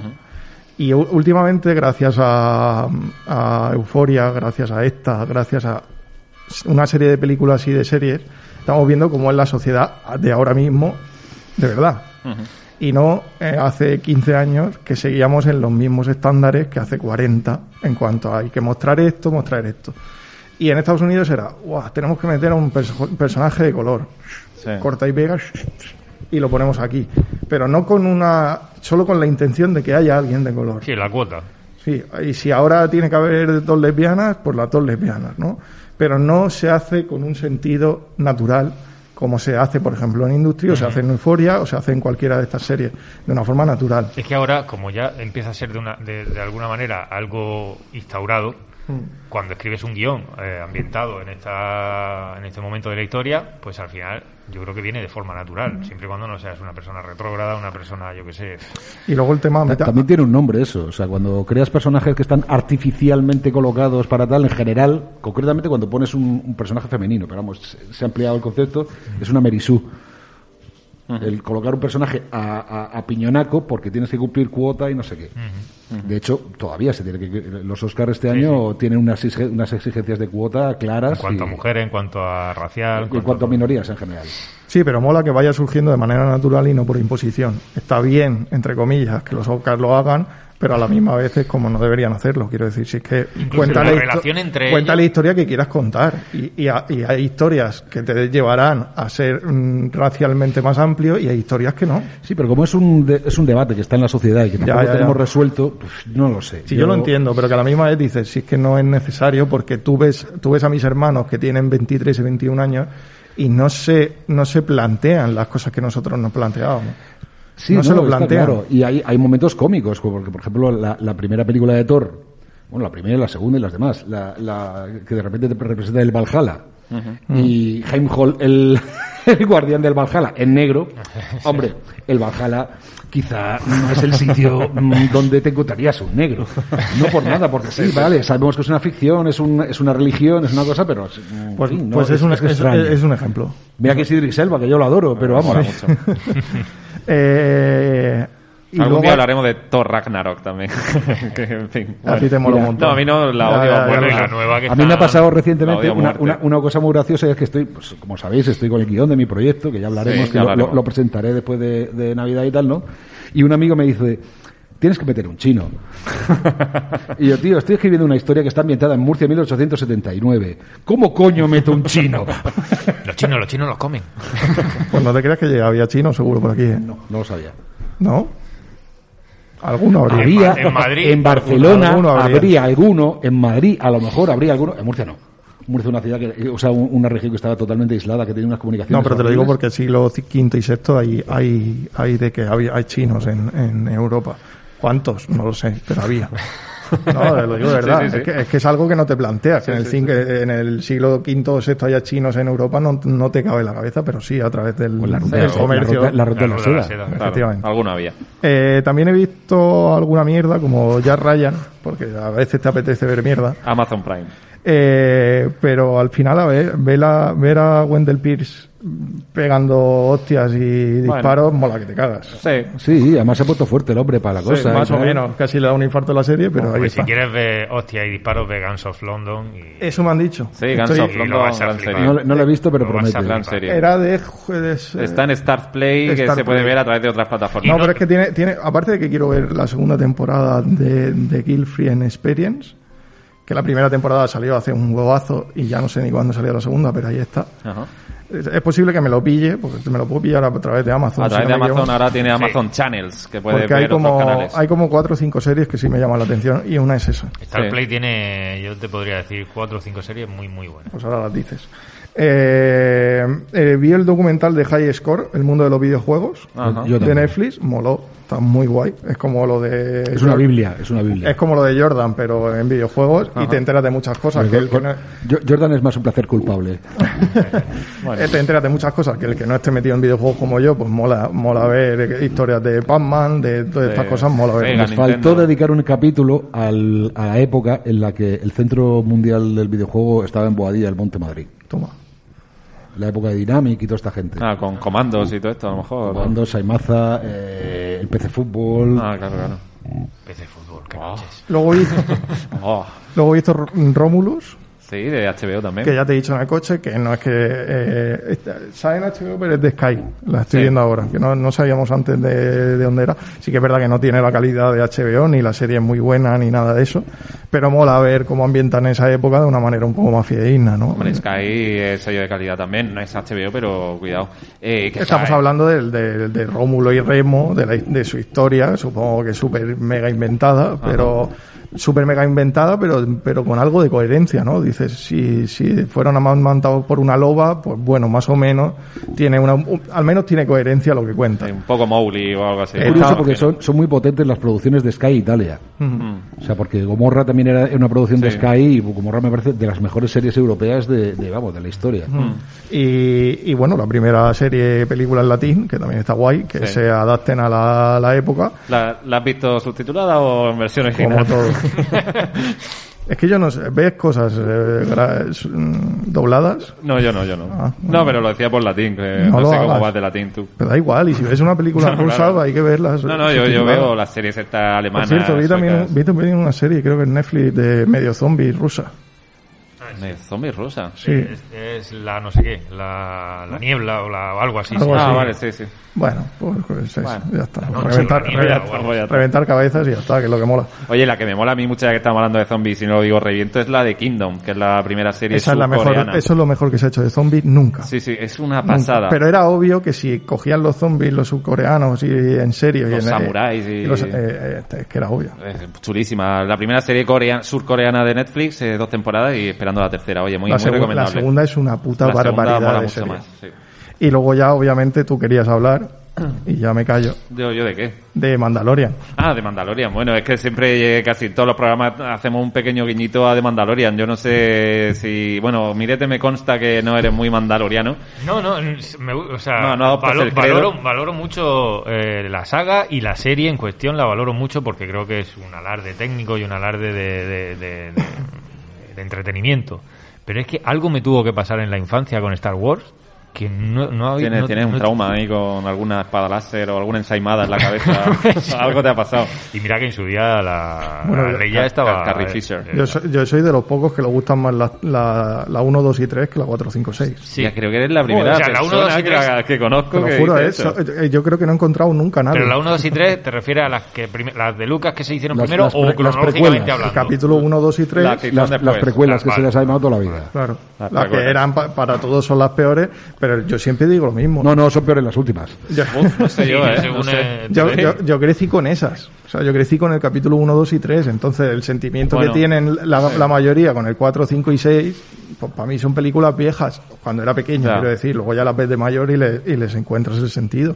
Pero a mí de pequeño, obviamente, me, Eso, iba, se, se me, nos cae por ahí un foco. me iban a molar más No te pongas así, no te la 1, pongas 2 y 3. Mira, que has dicho eso y se, se cae abajo eh, en el estudio, macho. Me he quedado muerto. Hombre, la carrera de vainas de, del episodio 1, por ejemplo. Y la tercera película es un película. Y la, y la, y la batalla de Obi-Wan contra, contra este es una, es una barbaridad. El que no lo sepa ver, pues no lo sabe ver. Eh, vale. Bueno, Mandalorian, que nos Vamos, me a decir eh, la, se la- nos va el me santo al cielo. me vas a decir la pelea de Obi-Wan con Darth Vader de las viejas es una puta basura con la de ahora. Así es que solo técnicamente. Bueno, ya que- claro, técnicamente, hombre, la pelea con Darth Maul también, episodio 1, que es uno de los malos que más miedo ha dado en la saga, creo yo, la verdad que mola también, a ver si me va a convencer al final. eh, Mandaloriano, tú sigue, sigues el credo, André. No, no, yo soy un señor de 52 años recién cumplidos y creo que los señores mayores tenemos que dejar la infancia atrás en algún momento. Y yo lo hice. Y soy de todos vosotros el único que, estu- que estuvo en el estreno original de La Guerra de las Galaxias, episodio 4 en Madrid. Claro, que eso corría el año, ¿qué año es eso? 78. 78. Te digo yo que si no la ves cuando tal, le tienes más cariño a las otras. Luego las otras las, he vi- las fui a ver al cine con, con mi hijo, que tendría a lo mejor vuestra edad, y... y uf. En fin, no quiero fastidiarle el gusto a nadie, pero vamos, a mí no... Mira, a mí me pasa, a mí me pasa con otras también. La segunda de Terminator, eh, perdón, de joder, de Alien, Sí. la segunda de Alien que es a la que La de Cameron. sí, a la- todo el mundo es la mejor, bueno, la, la primera y la segunda se supone. Sí. La segunda me parece la peor de todas. Bueno, no, la tercera está Es rara. horrible. La tercera es horrible. La tercera es la de Jean-Pierre Genet, el director Vamos- de Amélie, y a mí, cuidadito. ¿eh? Vamos a quitar, vamos a, obviar la ¿Te estás tercera. con, con eso? O, Pero o- Prometeu también o lo obviamos. No, no. Ah, con mí- ¿no? Para mí es mejor Alien. Prometeo que la segunda cien mil veces. Ah, vale. Ahora, la mejor es la primera, Sí, sí, no, está claro. de, de largo. Pero que la segunda, eh, la segunda Habrás visto Rise of Wolf. La segunda, es, la segunda es, toma mi, mi armaca, joder, qué armaca tengo. Es súper garrula la película, no me gusta nada. No, estamos hablando de Alien, ¿no? Entonces, Ahora sí. Estamos hablando de Alien o de Terminator porque yo ya me he No. Alien, Alien. he dicho Terminator y Alien, me he equivocado. Alien. vale, vale, vale, vale. Alien, Alien. Por eso, Jean-Pierre Genet dirigió la tercera, La que se llama tercera. Resurrection. Pero vimos- Alien sí, Resurrection. vimos la tercera. La Ah, tercera no, no que a mí me gustó porque Ya, soy muy fan de raro. Joder, Y a mí, eh, sin embargo, me parece muy divertida la, la de, la de, la de Fincher, precisamente con programa, todo, con todo lo mala que es. ¿Cuál, cuál? La de Fincher. La de Fincher. De... También es mala. Ah, También sí, es muy mala. sí, También sí, es mala. sí. Con- pero pero le, le tiene- le tengo aprecio. Sí. Prometeo. Eh, Prometeo, uf, la vi en 3D, me sacaron 12 pavos por la entrada. Ah, Pues a mí, mira, por ejemplo, otra cosa, un este culpable, como tú dices, eh, Prometheus, a mí me moló mucho. ¿Sí o qué? Sí, sí, sí. Incluso cuando se cae la y- cosa esa, sí, que sí, todos sí, recto en vez de ir para los lados. Sí, me O sea, encanta. y, y- la parte del el, el cartógrafo que se pierde y la parte del el exobiólogo biólogo que le mete los morros a un bicho desconocido, ¿eso también te convenció? Sí, sí, sí, ¿Cómo sí. va esto? Es que hay veces que no hay que ver las Sí, películas no, con tanto. A, a mí la verdad que no me gusta mucho sacar defectos. oh, Pero sale los fallos de guion y tal, no me, no me ¿Eh? gusta. Sale Charlicero. Claro, Sale tío. Que, no jodas. Y, y Idris Elba. Eh, sí, pues, bueno, no sé. se- se- se me. Yo, aparte, yo me, suelo, yo me suelo tomar estas películas igual que Los Vengadores. Y Claro, claro. me las tomo a disfrutar y De punto. todas maneras, si por decir gamberradas, Ah. eh, estábamos hablando de Star Wars. Para mí, Ah, sí, gusto, las dos mejores películas de Star Wars son, en este orden, El Imperio Contraataca Ajá. y El Último Jedi. Sí. La dos, episodio 4 y episodio 5. Reco- reconocí la, la, la patada en la espinilla que estaba dirigida a mi generación y con, ¿no? la aceptas como eso, madura, gilipollas. Sí. O sea, esta ficción de, Sí. de- de- para jovenzuelos ya no es para ti. Tienes que ver Mank y todo este tipo de cosas. Sí, sí, sí. sí. Luke es un gilipollas y al final se sacrifica de mala manera haciendo trampas. Bueno, yo creo que la segunda de Mandalorian eh, Segunda temporada. está- a mí me está gustando más. Sí. Pero también porque están sabiendo implementar la acción de forma que no rompa la calidad de, las, de la primera temporada. Es verdad que la primera temporada tenía acción, pero esta, Mm. esta, está teniendo bastante más. Es que este es brutal. Yo planteo una pregunta para vosotros, A ver. mandalorianos. Si quitan a Baby Yoda de Mandalorian, Casca, ¿qué pasa? casca, Eh, la- hombre, la serie cogea. Cogea, creo yo, porque yo. No solo la Baby serie. Yoda y yo, bueno. El, La saga el- entera. el La merchandising. el, la el- el- el franquicia. mayor éxito de George Lucas es descubrir que la pasta no estaba en la peli, sino en, la- en los muñecos. En los Es muñecos. que ahí, ahí lo que pasa es que es un problema de fondo de todo de Star Wars. O sea, Claro, claro. siempre ha habido un personaje, eso tiene un nombre, no me acuerdo cómo se llama ese tipo de personaje. Pero siempre hay un siempre hay un personaje en Star, en Star Wars que, que da la nota eh, El alivio cómico. el alivio cómico y hay muchos en las tres en la 1, 2 y 3 es R2D2 Sí. porque se suponía que iba a ser Jar Jar Binks, pero no pasaron de él al cuando cuando le cayó mal a tanta gente y entonces fue R2D2 el que Hay una teoría maravillosa por internet que dice que en realidad el malo de todas las películas de Star Wars es Jar Jar Binks y que el emperador es solo su marioneta. Puede ser porque Jar Jar Binks, Y encaja, ¿eh? Y encaja. Sí. Encaja. Tú te vas, te vas ¿no? viendo, siempre que ocurre algo chungo en la historia de, de- de Star Wars, siempre está cerca Jar Jar Binks. Eh, es, que, es es horrible ese personaje y histriónico te saca de quicio. Yo no y, lo es, soporto. y es racista y, en fin, hay muchas cosas. Pero bueno, Baby Yoda, cuidado porque en esta segunda temporada tiene un toque oscuro, eh, sobre todo en la escena, por ejemplo, que se ha llevado muchos palos cuando se come los huevos de, un grande. sapo gigante, bueno, que hay ahí que está criando como sus huevos y, y el pequeño Baby Yoda se, se los come y la gente se ha Sí. quedado, ostras, se ha comido aquí las Sí, es que células ahora hay- ahora hay al hijo de este pobre O hombre sea, un- rana. un, Hay personaje de ficción todo. se ha comido unos huevos de, una ser, de un ser que no existe Sí, y la gente está ofendidísima. Sí, sí, ofendidísima, tal cual. Ajá, cuéntame más. Eh, y tiene algún lado oscuro, algún bueno, en el último episodio, dirigido por el maestro Robert Rodríguez, que además le mola mucho el cine este para, bueno, eh, adolescente o infantil, porque le ha hecho muchas pelis de eso. Eh, también ahí tiene un toquecillo Yoda que cuidado que va ganando peso en la serie, ya no es solamente ese personaje bonito, mono que todos adoramos. de repente sabe pegar hostias sí. Sí, sí, sí. Eh, a mí la segunda temporada me parece brutal. Quizá lo único que he hecho en- eh, o que le he hecho un poco en cara es que se está acercando demasiado a Star Wars. Porque la primera temporada era prácticamente un western que no tenía nada que ver con Star Wars y ahora sí, pero- que lo soldados te- imperiales. Lo tenían que hacer, al final, Sí, eh, claro. si no sale Ahsoka Tano ahí, Tano, pues, bueno, pues no mola. Quiero decir, al Es- final tiene es- que salir es un canon, al fin y al Sí, claro. Claro, al final tiene que salir un sable láser por ahí, si no, no. Sí, pero bueno, que antes era ahí como en un rincón muy recóndito de la galaxia pasaban esta pequeña aventurilla con el Mandaloriano y ahora es más, pues bueno, ya el Imperio, Ahsoka Tano, como ver, dices, yo- que me parece brutal. eh, Yo te Rosario digo que si, si hubiera seguido la línea de la primera temporada, a mí no me habría encantado la serie. ¿Mm? Me hubiera gustado porque está, obviamente tiene muchas cosas positivas la serie y es mucho mejor que muchas cosas de Star Wars, Pero aún así yo me habría quedado por, porque Star Wars también es entretenimiento. No es solo una no es solo una cosa bien hecha, es entretenimiento, entonces tiene que ser entretenimiento. Eh, bueno, vamos a ir terminando si queréis, pero... Yo, so- yo quiero tener un recuerdo para murcianos que tienen éxito. Venga, perfecto, me abrimos aquí el melón de los murcianos. Vale, han salido las, las nominaciones para los premios Feroz. Ajá. Eh, dentro, espérate que tengo que mirar la chuleta. Dentro de la nominación para los para los premios Feroz tenemos nada menos que a cuatro murcianos eh, en las selecciones en diferentes categorías. Ole. Eh, una de ellas, evidentemente, pues una de las películas del año. Si no la habéis visto, eh, haced por verla. Eh, la, creo que la están poniendo todavía en algunos cines y si no, eh, en la plataforma Vimeo de, de pago por tres pavos, una cosa así. La puedes ver el año del descubrimiento. Película dirigida por el cartagenero eh, Luis Gómez Carrasco que lo ha petado, o sea, ha se ha llevado premios en Lisboa, en Sevilla, se llevó una mención en, en Berlín, de- ganó un premio en Corea y ahora mismo está nominada y tiene muy buena pinta de que la vayan a nominar también a, a los Goya.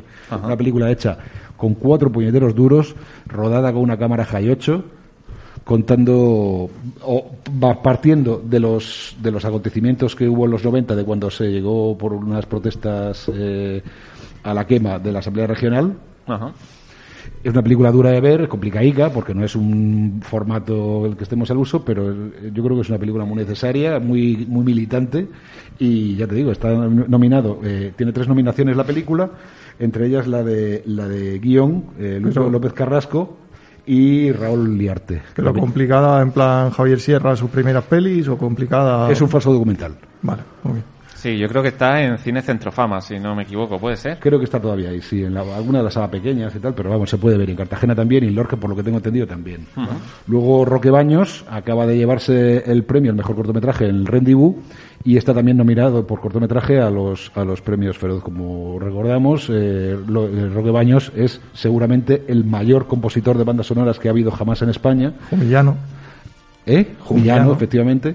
Eh, ha hecho un montón de películas en España, todas las películas de la iglesia y la banda sonora de 30 monedas también es de él. Y muy buen Eh, tío. ha hecho bastantes películas en Estados Unidos también. Me viene a la cabeza, por ejemplo, la versión americana de Old Boy, que la banda sonora es suya y tal, ¿no? Ha hecho videojuegos también, o sea, es un tipo que se ha adaptado y que ahora mismo en su primer cortometraje pues parece que está eh, saliendo para adelante.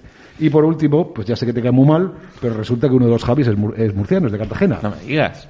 Sí, Javier Calvo. claro. Pero se, se me cae ahora El alto. el mundo. a- que lo está mía. petando con veneno salvajemente en Estados Unidos y que está nominado también como mejor serie. Eh, eh, una punta así muy rápido si queréis. Es que no- me da esta cosa hablar de veneno, pero os ha molado. ¿La habéis visto o algo que añadir? No sé. Yo no la he visto ni la pienso ver, vamos. Sé que están Ah. hablando muy bien de ella, pero todavía no, no, Es buena no me lanzado. ¿eh? No sé, yo, es buena yo serie. No entiendo, yo no entiendo por qué tiene la, temática está tratada con un tono. Vamos a ver, ¿a ti te gusta Almodóvar? Eh, no es regular. Pues ya está. Pues ya está, claro, claro. claro, claro. Porque sigue mucho esa, esa estela. Quizá un poco más florido, vaya, pero Sí. teniendo en cuenta que, está hablando de un personaje como la Veneno, tampoco puedes trasladarlo, en fin. Uf, es que hablar de un personaje de la veneno, no hay otros personajes para hablar, no sé. Bueno. A mí, a mí sí me parece que lo pueden hacer muy bien en su carrera los dos. ¿eh? Lo están haciendo. No, lo están haciendo bien, lo están- están- están petando. cuanto, más, cuanto más, Paquita Salas es un- está súper bien hecho. Es lo que es, Paquita pero dentro Salas. de lo que es es muy bueno. Sí, sí, sí. Que la llamada es una mierda de película, sí, pero tampoco estaba mal rodada. Sí. Eh, Sí, sí. no, yo no, no creo que, que Veneno sea una mierda de serie. Es, eh, no, no, no, yo no la he visto, Te eh. Vaya por puede, te puede tocar más la temática o menos la temática, pero, pero de hecho, vamos, Veneno, Veneno, va, Veneno va a petarlo y Veneno va a Yo ser no, no la he visto, y la- pero sí la veré, claro. No, y si HBO, como has dicho tú, le echa HBO Max. Ah, bueno, HBO Max, pues será por algo, obviamente. HBO no da punta sin hilo. Ahora mismo para verla legalmente o la ves en, el, en, la, A3 en la aplicación de A3 Player o eh, te buscas un VPN y, y te haces una cuenta de HBO Max que se supone que con tu cuenta de HBO automáticamente pues Sí. pasas a HBO Max. Bueno, ya sabéis que en abril, mayo, creo que HBO Max se va, o sea, HBO, la que ten- conocemos, se va a transformar en HBO Max, ¿Cuándo, cuándo? eh, abril, mayo, Abril, mayo, en sí. España. Y me imagino que será un poquito más cara, pero bueno, todo el contenido de Warner, todo el contenido en 4K y, y espero que la aplicación vaya mejor, porque la aplicación de HBO No va sé, como... no, sé si, fatal. no sé si se van a atrever a ponerlo más caro, ¿eh? Bueno, sí, aquí, claro, en Europa... La, competencia está muy dura y todos tenemos ya entre el filming, Sí. el, el- Más el- caro el ya- Amazon y no sé más cuántos. caro pasaría ya de las dos cifras. Y ahora mismo, la- como tú dices, la competencia está rondando entre los 5 y 9 euros. Bueno, yo, menos yo por lo que he oído va a sí, ser bueno, 14 Netflix sí, euros. Sí, te, si, si te pones el máximo, no, pero, pero Netflix lo puedes tener bien perfecto por 9 euros, incluso si te lo paga la compañía de teléfono. Y sí, Pues el, el software que tiene ahora mismo está, está pensado para, para joder. Sí, sí, Sí, es eh, horrible, va es fatal, horrible, va es fatal. Eh, en otros dispositivos tipo móvil o consola va mejor, pero en ordenador, por ejemplo, que es lo que uso yo, va horrible. Pues en, en- en móvil lanzado a, a Chromecast, te puedo asegurar que lloras. sí. Puedes, puedes llorar. Ah, pues entonces no. Estoy con él. De hecho, os recuerdo el famoso episodio oscuro de, de Juego de Tronos. Sí, sí. Sí, sí. Eh, de la guerra de los. No me acuerdo cómo se llamaba. Bueno, sí.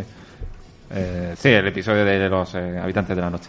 En fin, bueno, vamos a ir terminando. A mí siempre me gusta terminar con, con una pequeña recomendación de lo que sea, serie, programa, música, canción, cualquier movida que se os ocurra eh, para recomendar para la gente. Voy a empezar yo rompiendo el hielo y quiero recomendar una, ser- una película que vi hace unos meses en Filming, que es una grandísima plataforma. Es Vals con Basir. No sé si lo habéis visto. Bueno, a ti que te mola la animación y que estás metido ahora en un proyecto. Me parece una joya. Maravilloso. Eh, es de 2009 la película, pero bueno, me apetece recomendarla hoy. Eh, Ari Folman, que es su director, recrea un poco en el film, en un film de animación, como os digo, sus recuerdos y pesadillas eh, en la guerra del Líbano de 1982, en la que el director participó. Es una cinta introspectiva y, y me parece pura poesía visual. Esto me lleva a hablar un poco también de, de Liberator, que es esta serie de animación ambientada en la Primera Guerra Mundial, cuatro episodios de Netflix, era una serie del History Channel, pero finalmente por problemas de producción eh, se la quitaron de encima y Netflix decidió relanzar el proyecto con, con animación. Iba a ser una, una serie en acción real, también una película y bueno, al final Netflix decidió por la animación para abaratar costes. ¿Eso cuál? Eh, de Liberator. Es que es un experimento. Es un experimento, pero ver, esa, serie, chula. esa serie el, el showrunner de esa serie es el guionista de La de Cristal. Sí.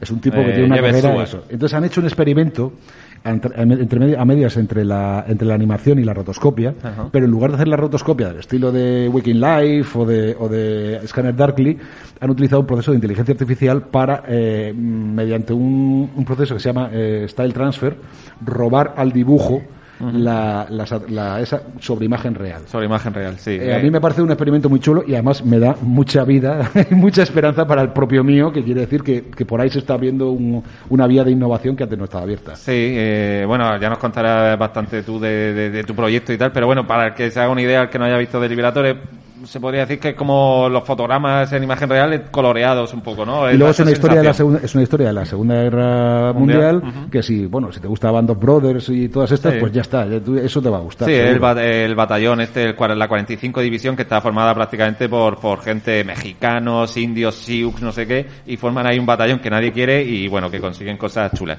Una, una serie interesante y que viene a colación a este Vals con Basir, una película de animación en filming que es una maravilla. No sé si tenéis alguna cosilla más que, que decir. Siempre Bueno, yo como, terminar el programa así. como me ha instado a recomendarle cosas de Star Play, tirando de, del artículo en este, ¿cómo se llama el blog este? Eh, Seriemaniac. Seriemaniac. Punto com. Eh, de un artículo que hicimos sobre las Sí. mejores series o las series que más nos habían gustado en el último tiempo de Star Play. Eh, le voy a recomendar aquí al compañero que vea The Duck y The Capture. Una serie, The Capture es una serie bri- británica y The Duck una serie belga. Son thrillers policíacos que creo que te van a, a gustar bastante. Ahí no- es inevitable el chiste de la serie belga. Policíaca y belga. Es, sí, es, ¿Salen orgías rivales o...? bueno, claro. Pues es un thriller policial que trata sobre el robo a un banco. Pero está tratado con muchísimos puntos de vista y ahí es hiper trepidante. O sea, yo no había visto algo policíaco tan trepidante eh, hasta el momento en el que vi The Duck. Luego ya han llegado, bueno, ha llegado antidisturbio y todas estas cosas. Pero en cuanto a robos, de este tipo de cosas del negociador, eh, los, ladro- los, los secuestradores, el, los ladrones. Podríamos hacer un programa a, a- a películas de, de atracos. Sí, sí, también. eh, tenemos que hacer muchos programas, chicos. Eh, Unos cuantos. hay, que, hay que poner... Y se nos acaba el año. Pues yo voy el a yo voy a recomendar, pues como las- más o menos las cosas típicas y comerciales la, ya, ya pasan por nuestras manos y no hace falta que las recomiende mucho. Ajá. No sé si conocéis eh, eh, una serie de, Ma- de, de, eh, Mike Cousins que se llamaba eh, La historia del cine, es una- un repaso sobre la historia del cine, pero intentando no solo centrarse en la historia de Hollywood, sino también de todas las cinematografías mundiales y tal, una serie que adapta su propio libro, que está muy chula. Bueno, pues acaba de sacar o- una serie eh, que está en el filming sobre la historia del cine hecho por mujeres Ah, sí, sí. con un montón de referencias que el 90% de los seres humanos no hemos conocido, no habríamos oído a- a hablar jamás de ellas y creo que nos hemos perdido una, una- una- forma de contar cine muy, muy interesante. El documental que él dice lo dijimos en los primeros Sí. programas, que era el documental de cómo ve que hay cosas que se suponía que se hicieron en Estados Unidos, pero a lo mejor lo había hecho un brasileño, lo había hecho un y entonces un japonés y O, tal. o- o lo habíamos visto de Estados Unidos y lo habían plagiado de un chino, lo habían plagiado de un japonés. Entonces, eh, ese documental, para que le interese el cine, es como la, la, la piedra donde empezar para arriba. Vale, pues apuntado queda. ¿Y alguna cosita tú? Yo Porque, sí, yo bueno, tengo- eh, de Star Play me he quedado con la gana de decir que, que ya de paso te pones Spartacus, que es una maravilla de serie. vale. Eh, yo tengo una recomendación de las mías, de las raricas. A ver. Eh, The Black Test Car, Masumura, del 62. Iros a la Filmin, supongo que estará por ahí. Eh, y empezar con Masumura todos. ¿Sí? El que no lo hayáis visto, sí. yo empecé con Zangimo porque me lo dijiste tú, o sea que me lo apunto también. Pues bueno, Sanjimo tiene su otro estilo totalmente Sí. diferente, con un ambiente social y político muy diferente, y Masumura es otra cosa, es Japón y Pues tiene, tiene, que tiene- que yo acabo de salir de, de, de Kurosawa y de Ozu y... pues, ¿has visto algo de Masumura? No, nunca. Pues tírale, porque a mí, para mí, eh, para mí es el mejor japonés, Sí. pero bueno, eh, eso no quiere decir que, Kurosawa no sea una puta bestia. Po- Ponme, si, si puede, ponme la referencia por el WhatsApp, que lo... Claro, lo paso ahora mismo. de WhatsApp. Y sí, The Black Test Car es cine negro, ¿vale? Dentro de lo suyo, que, que su cine de- no tiene nada que ver con el cine negro, esta sí que es cine negro. Vale, perfecto. Pues a nuestros oyentes no le vamos a dar el número de WhatsApp de nuestro grupo, pero sí que tenemos grupo de Facebook y la banda sonora que está sonando todo el programa. eh, pueden seguir la lista en Spotify. Se llama After Dark eh, Cine y Series, tanto en Facebook como en Spotify. Y videojuegos. Y, vi- y bueno, yo creo que con esto pues se ha quedado un programa chulo y volveremos, ya no sé, me imagino que ya para 2021, porque ahora vienen malas fechas con Navidades y demás. Pero bueno, 2021 que siguen estrenándose un montón de series, películas y un Se montón de llama cosas. traeré audios para que- Volveremos con Ya más series y volveremos con más kilos. Te han felicitado. No, no me ha felicitado nadie. ver, felicidades. Yo Es que sí, como llega tarde, no sé si te lo habían En hecho. antena, en antena. Pues felicidades, Cristóbal. Lleva, lleva muy bien los 29 años. Sí, 29 más 10, pues perfecto. Ah, bueno, para, para la gente, para los que... Mi cumpleaños y me han regalado este peluco. Oh, qué chulo. bueno, cuando suena Sync de la banda sonora de Trainspotting es que hemos al final de After Dark, así que nada, muchas gracias y ya sabéis, podéis escuchar el programa, Evox, iTunes y Spotify.